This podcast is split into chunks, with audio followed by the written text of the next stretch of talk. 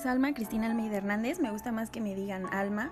Actualmente estoy estudiando la licenciatura en Pedagogía, voy en noveno cuatrimestre en el Centro de Estudios Superiores de Bajío, Campus Querétaro. Bueno, hoy les voy a hablar un poco acerca de lo que es la comunicación objetiva y posteriormente voy a hablar acerca de los grupos autoritarios.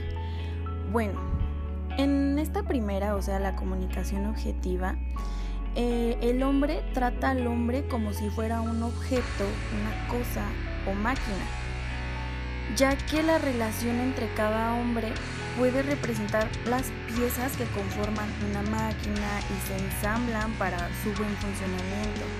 Entonces cada una de ellas ocupa un determinado lugar.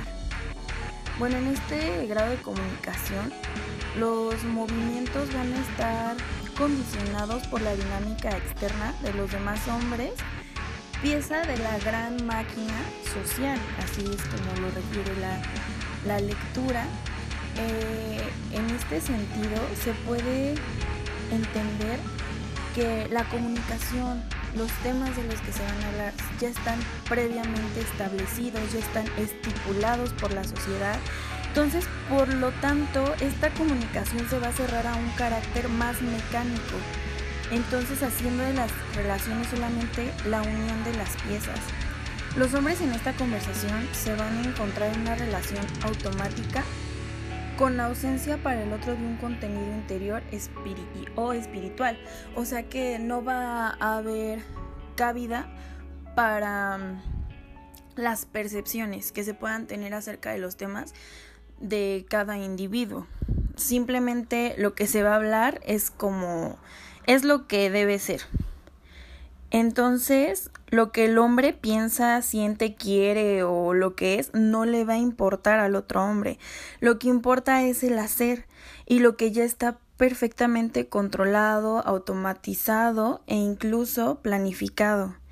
Eh, la estructura social técnica es la que rige principalmente este clima eh, comunicativo. En un plano ya pedagógico, la relación humana-maestro-alumno se le quita lo humano, entonces queda deshumanizada ante la tarea de realizar el programa o cumplir los exámenes, ejecutar. En este caso, entre el maestro y el alumno se queda anulado un diálogo constructivo. Es decir, o sea, simplemente el maestro se va a encargar de depositar la información en el alumno y no va a permitir que se, se tengan más ideas. Simplemente se va a poner la teoría y punto. Por ejemplo, eh, algunos cuatris en alguna escuela, este, tuve una maestra la cual simplemente daba sus clases con el único fin de cumplir el programa. O sea, no, no le importaba mucho si aprendíamos o si podíamos opinar acerca de, del tema que estábamos viendo, porque muchas hay para mí todo lo contrario a la comunicación objetiva sería esta en la que cada quien puede dar su punto de vista acerca de lo que se está hablando, puede dar ejemplos, puede hacer una comparación de una cosa u otra, o sea, construir o complementar el conocimiento que ya se, que ya se tiene con otras ideas o otros pensamientos. Entonces, en esta maestra realmente era así de que nos preguntaba algo y se lo contestábamos a nuestra a nuestra manera de pensar, a nuestra manera de ver, de creer y nos decía, "No, como está en la lectura." Y yo entiendo que hay como temas que ya son los establecidos y no es muy factible cambiarlos porque ya es como están, pero cuando se puede abrir como el tema a la percepción de cada quien o a las opiniones o a un debate, yo creo que sí es importante escucharnos. Y en este caso, pues la maestra eh, no lo permitía, mucho menos en opiniones de, de, la clase ni nada. Y muchas veces e, era, era un poco, se contradecía porque nos decía, bueno, ¿tú cómo entiendes esto? Ok, le decías cómo tú lo entendías, y, pero no, es que así no es. Y, y no, no está bien que lo entiendas así. o no, no me puedes dar ese punto de vista. Y lo peor es que no nos decía, no, así no es, es así, simplemente no era como lo estábamos diciendo, pero ya no había nada más, ya no estaba la corrección. Entonces, en este sentido, y como también lo menciona en la lectura, se convierte en un acto de transmisión simplemente contenidos a aprender o tareas a ejecutar solamente con miras a un mayor o mejor rendimiento, ni, ni siquiera la reflexión ni, el análisis de, de los temas podían entrar, pueden entrar como en la comunicación objetiva o también, por ejemplo, en la clase de la que estoy hablando.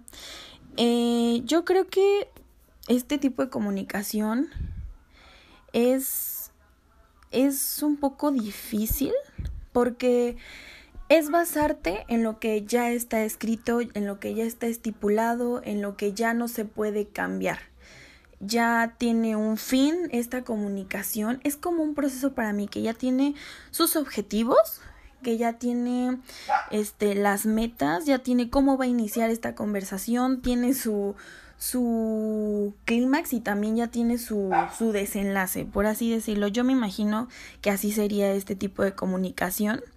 Y no creo que sea este esta que puedes tener como entre amigos, a menos me ha pasado también en las fiestas, cuando nos ponemos a hablar entre todos. Mmm, que no sale la persona que el abogado o que empieza a hablar de política y claro que también entran los temas hasta médicos, religiosos y que simplemente no se permiten ya ni opinar ni nada y hasta se hacen pleitos de todo lo que de todo lo que se está diciendo. Creo que para mí es la única manera en la que se podría tener este tipo de comunicación. Bueno, ahora les voy a hablar acerca de los grupos autoritarios. Bueno, al frente de este tipo de grupos se encuentra un maestro que es el único que va a poder tomar las decisiones por el grupo.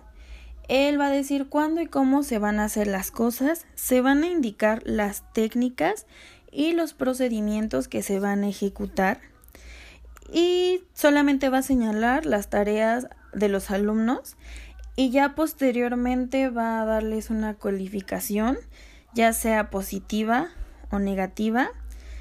Y bueno, en esta vuelvo a lo de, vuelvo a mi ejemplo de, de esta maestra, que yo creo que todos hemos tenido una maestra así, que simplemente nos da la información, este, nos dice qué hacer, pero no nos da para más.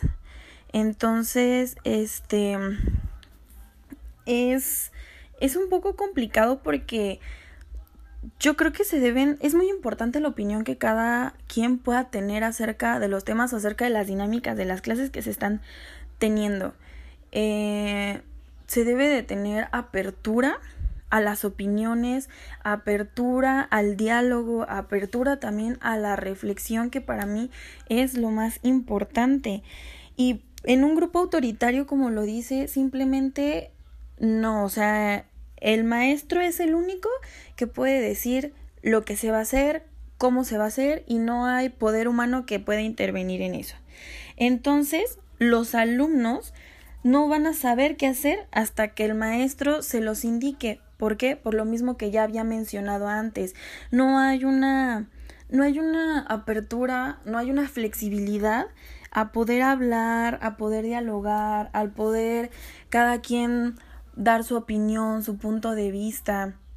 Mm, también en otra, en otra materia que tuve, eh, eso ya fue como en la secundaria, eh, una maestra simplemente lo único que nos hacía, y para mí esto es pésimo hacer, eh, creo que durante la carrera hemos visto que esto no se hace, no, no entiendo en qué momento algunos docentes optan porque esto es una buena idea. Lo que nos hacía hacer es, teníamos nuestro libro, era de historia. A mí la historia me encanta y siento que es muy importante saberla dar, saberla explicar. Es como un cuento, o sea, a mí me hubiera encantado que la historia me lo hubieran, este, la historia universal, la historia de México, me la hubieran presentado como un cuento, como una historia, como lo que es. Entonces, pero no, nunca fue así. Y aquí va lo que me hacían. Eh, teníamos nuestro libro de historia. Lo que teníamos que hacer era agarrarnos.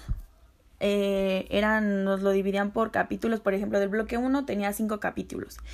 Teníamos que copiar de una clase para la otra, copiar tal cual estaba el capítulo a nuestra libreta. Ni siquiera un resumen, no lo que entendimos, no. Copiarlo tal cual estaba en el libro, en nuestra libreta. Entonces, ¿ay qué pasaba o qué se hacía? Simplemente plasmar lo que ya estaba. Tan fácil, o sea, si lo quisiera leer de mi libreta, mejor lo leo del libro y ya. Pero no. Em, nos hacía hacer eso la maestra y quien no lo llevara, como ella lo había pedido, nos hacía salir a correr, este, darle como cinco vueltas al, al patio donde se hacían, al patio cívico, centro cívico, no recuerdo cómo le llamaban, pero era donde hacían los honores a la bandera. Em, entonces, ah, y encima de todo, si por ejemplo en tu, en las anotaciones que hacías del, del capítulo, la maestra, si tú decidías como poner solo lo más importante, la maestra te lo descontaba y de una clase para otra lo que tenías que hacer, además de ya salirte a correr, también tenías que copiar toda la unidad de una clase a la otra. O sea, los cinco capítulos que son de la unidad que ibas a hacer como en todo, en un periodo más largo, no lo tenías que hacer de una clase a la otra. A veces corríamos con suerte de que la siguiente clase iba a ser hasta la siguiente semana, pero otra, otras veces teníamos como la clase dos días después. Entonces, sí es muy, es muy complicado trabajar así. En conclusión, yo creo que siempre debe de existir la apertura de hablar las cosas, de dar un punto de vista. Lo repito, para mí eso es muy importante porque es de lo que se puede formar más conocimiento. Em, dentro de la comunicación objetiva, yo sé que hay temas que ya, así como se, se escribieron, así es como deben ser. Por ejemplo, en la medicina, hay asuntos médicos que no los puedo hablar de una manera técnica, este, que ya si te, si lo del líquido de las rodillas, que si esto, que si lo otro, yo sé que está muy mal eso del líquido de las rodillas, pero no sé, no sé términos médicos. Em, ya son cosas que así deben ser. Pero, por ejemplo, cuando quieres hablar acerca de lo que tú opinas o tú qué harías en un sistema educativo o tú qué harías o qué opinas acerca del sistema político, qué cambiarías eh, en el sistema económico o cosas así, puedes aportar mucho más. Otro que yo considero que sí es muy objetivo serían, por ejemplo, temas matemáticos. O sea, no puedes decir que 2 más 2 es 6. Simplemente 2 más 2 es 4. Obviamente hay personas que quieren sacarle otras respuestas al 2 más 2, pero pues simplemente ya como está es lo que es. Entonces yo siento que sí hay que saber en qué temas se puede este, dar una opinión y en qué temas no. Pero para mí siempre va a ser muy importante que sí se puedan dar temas y se puedan presentar los temas de una manera abierta y flexible. Y esto fue todo por mi, por mi participación. Muchas gracias.